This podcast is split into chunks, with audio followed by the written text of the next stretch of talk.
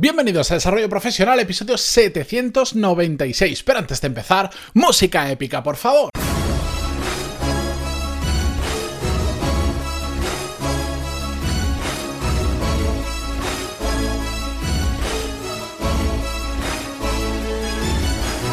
Muy buenos días a todos, bienvenidos. Yo soy Matías Pantaloni y esto es Desarrollo Profesional, el podcast donde hablamos sobre todas las técnicas, habilidades, estrategias y trucos necesarios para mejorar cada día en nuestro trabajo. Como ya sabéis, esta semana eh, estoy poniéndome al día de episodios que no pude emitir la semana pasada por el motivo que os expliqué ayer y que no voy a repetir, sobre todo para no alargar el episodio más eh, de la cuenta si ya lo he contado. Y eh, tenía pendiente responder a un email de María del Mar, un oyente del podcast, que desde aquí le envío un saludo y, le digo que sí, sé que tengo un email pendiente de ella, pero estoy poniéndome al día también con el email.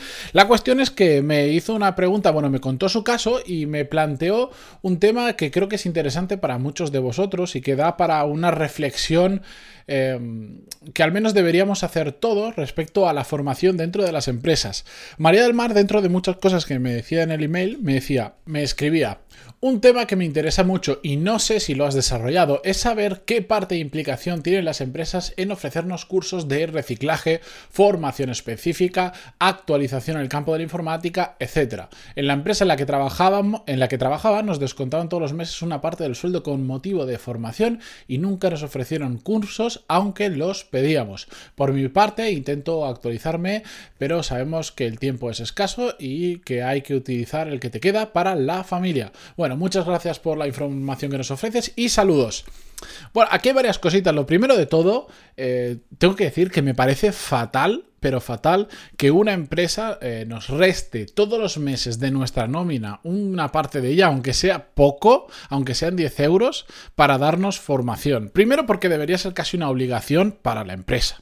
Segundo, porque si la empresa te quiere ofrecer eh, formación, genial, eh, lo que debería hacer, pero debe hacerse cargo la empresa porque al final lo que tú aprendes con eso es algo que eh, retroalimenta a la empresa. Y tercero, porque, bueno, María del Mar, por lo que entiendo, pues es, vive en España y las empresas en España tienen, se pueden bonificar una cantidad bastante sustancial de formación por cada empleado que tienen. No vamos a entrar en tecnicismo, pero vamos, todas las empresas tienen un crédito anual mayor o menor, para dar formación a sus empleados. Por lo tanto, que encima te lo cobren y lo que es peor aún, que ni siquiera te den formación, que te estén restando de la nómina, sinceramente habría que averiguar a, en tema a, nivel legal, pero me parece que es incluso hasta ilegal, sobre todo si la formación no se produce. Pero bueno, eso es harina de otro costal, no vamos a entrar ahí. La cuestión es que me parece fatal, fatal, fatal que te descuenten dinero para darte una formación que peor aún ni siquiera te la dan. Pero eh, yo creo que lo interesante de lo que nos cuenta María del Mar es el tema de qué implicación tienen que tener las empresas en ofrecernos cursos de reciclaje, formación específica, actualizaciones en el campo de la informática, etcétera, como nos comenta. Para mí, bueno, ya, ya, ya, os podéis imaginar que para mí es fundamental que todas las empresas deberían estar, sobre todo a medida que vas ganando cierto tamaño, pues yo entiendo que una empresa que es muy pequeñita, que tiene pocos empleados, que va muy justa de dinero, que no está para tener dinero, pues bueno, te, pueda dar formación, pero lo haga con cuentagotas o lo haga mirando muy bien qué te da, porque no tiene presupuesto para ello. Y es lógico. Yo, si trabajara en una empresa que está teniendo problemas económicos o que eres una empresa bollante, no le voy a estar exigiendo págame un curso de 3.000 o de 5.000 euros, porque no tiene lógica.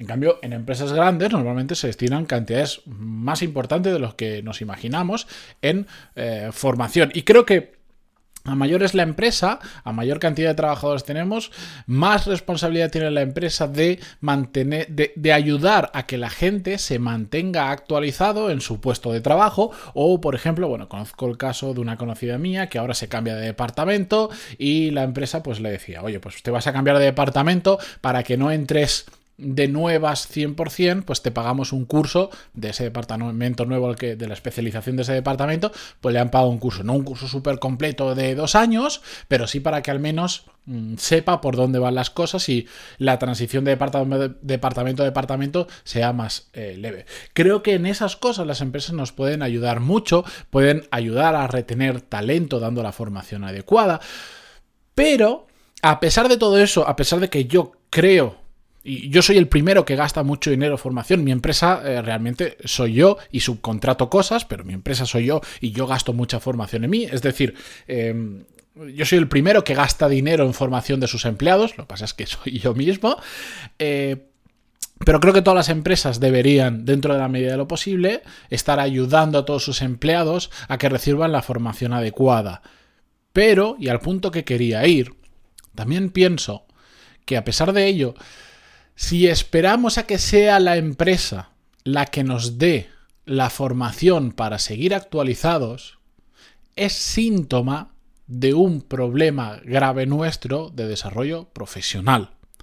Es decir, no hay que esperar a que venga la empresa y te diga, oye, en el caso que mencionaba María del Mar, ¿por qué no haces este curso de informática para reciclarte? Porque, bueno, pues igual te has quedado anclado en, yo que sé, en un sistema operativo muy antiguo o eh, hay mucha gente, sobre todo con determinada edad, pues que no han trabajado durante probablemente la gran mayor parte de su vida con ordenadores y ahora prácticamente cualquier puesto de trabajo tiene un ordenador y bueno, pues es entendible. Si, si no te manejas con los ordenadores, lo pasas peor. El otro día estaba en el médico y veía como la, la doctora que estaba redactando el informe escribía literalmente con un dedo de una mano. Y claro, pues para escribir un párrafo de cuatro líneas, pues igual estuvo siete minutos de reloj para escribir algo que yo sé que si me pongo, no sé si tardo un minuto en escribirlo. ¿Por qué? Porque iba, digamos, con el dedito, tecla por tecla, y una vez le vi utilizar la otra mano para, eh, para poner el dedo en la tecla de las mayúsculas. Literal.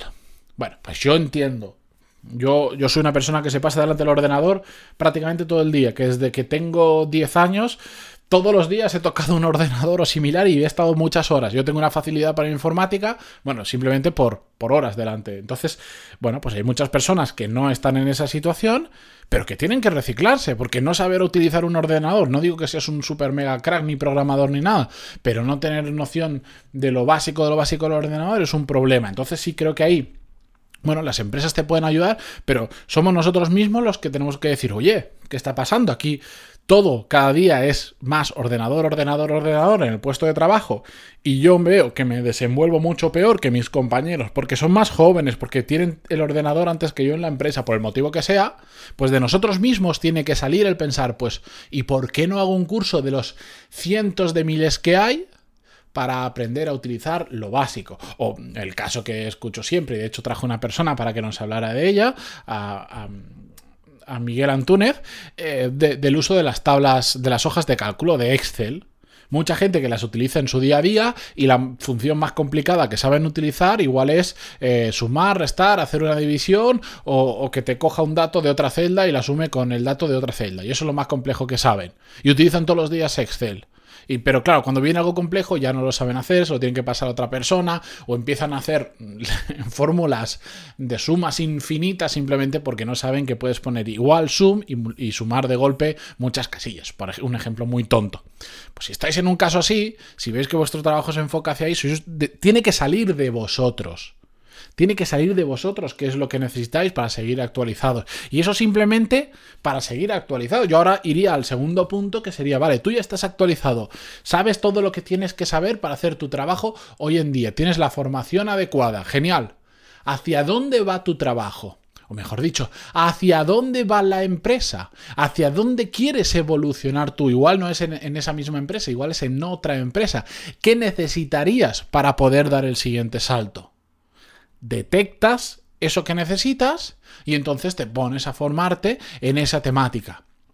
¿Qué crees? ¿Que va a venir la empresa y te va a decir, bueno, tú te dedicas a este tema, te voy a formar en un tema superior a esto para que te vayas a otra empresa? Claro que no te lo va a decir. Entonces tiene que salir de nosotros. A mí me preocupa muchísimo conocer gente que se queja de que la empresa no les da formación o que les ha dado determinada formación y yo, vale, lo, tengo, lo tengo claro. Empresas que tienen presupuesto, empresas que tienen dinero, eh, que tienen eh, formación bonificada, lo que sea, no te lo dan, me parece muy mal.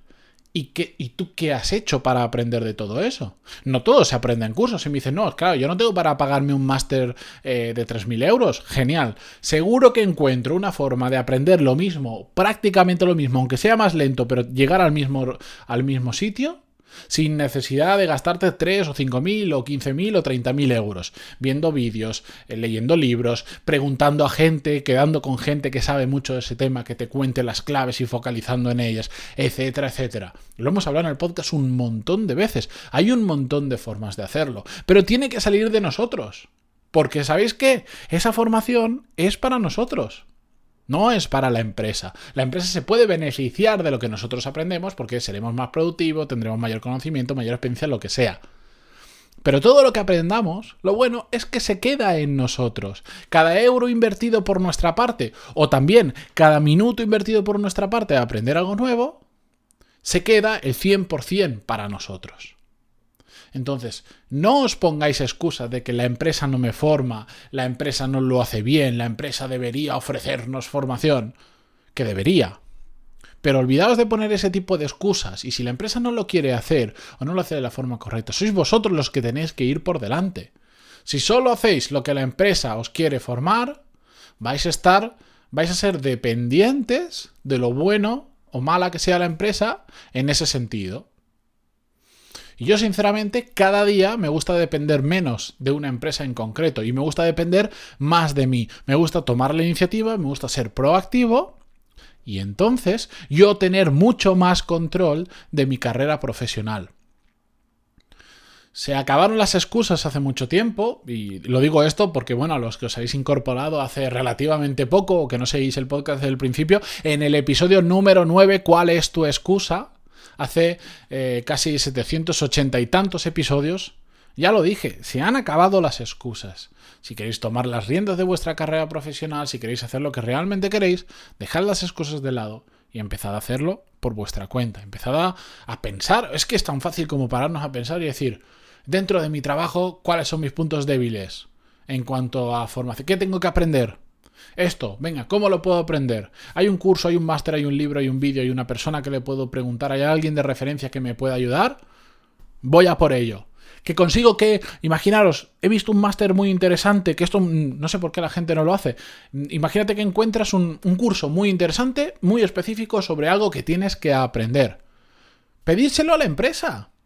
Lo peor que os puede llevar es que os digan no ese tipo de formación no la contemplamos, eso no lo bonificamos, eso te lo tienes que pagar por tu cuenta o lo que sea. Pero no os podéis ni imaginar en cuanto a la formación que está bonificada por el Estado en España, la cantidad de crédito que al final del año no consumen las empresas porque se olvidan, porque nadie lo pide, etcétera, etcétera. Os realmente os asustaría saber la cantidad de dinero que se pierde al año por eso. Entonces, si encontráis un curso de lo que sea, id a la empresa y pediros lo que, que os lo paguen. Si la empresa se lo puede bonificar, genial, pero si no, si las empresas, las que son buenas, quieren que seáis mejores, quieren ayudaros en muchas veces, es una forma también de retener talento.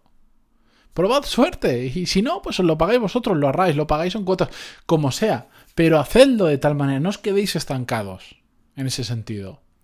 Nadie tiene que actualizaros a vosotros, sois vosotros los que os tenéis que actualizar, sois vosotros los que tenéis que tomar la delantera y, decidir en qué os queréis formar o no, porque ya no solo es de cara a tu empresa actual, sino al paso que quieres dar para adelante, ¿de acuerdo? Que yo con esto espero haber respondido a María del Mar y simplemente como conclusión y para cerrar, si estáis, esto va dirigido a aquellas personas que dentro de una empresa tienen la, potestad para decidir qué formación se da, cómo se forma la gente, si se forma o no. Por favor, haced todo lo que podáis para la gente que realmente vale, la gente que realmente tiene interés en recibir formación, que esto es otro tema aparte. Ayudadles. Ayudadles porque les vais a ayudar a crecer profesionalmente, a que estén más a gusto en la empresa, a que estén más tiempo. ¿De acuerdo?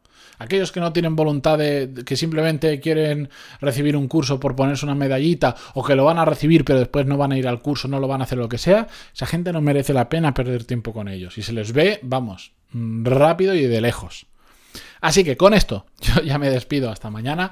Muchísimas gracias como siempre por estar ahí, por aguantarme un día más, por vuestras valoraciones de 5 estrellas en iTunes y si estáis escuchando en Spotify, en Evox, en Google Podcast, donde sea y os lo permita, dadle al corazoncito, al like o como sea en cada plataforma, en cada sitio es un mundo, mm, si os ha gustado. Y si conocéis una persona que le toca de cerca este tema, porque está pensando en cómo reciclarse, en qué tiene que estudiar ahora, en qué curso hacer todo esto, pasadle el episodio porque seguro que le vais a ayudar. Ahora sí, ya me despido. Hasta mañana. Adiós.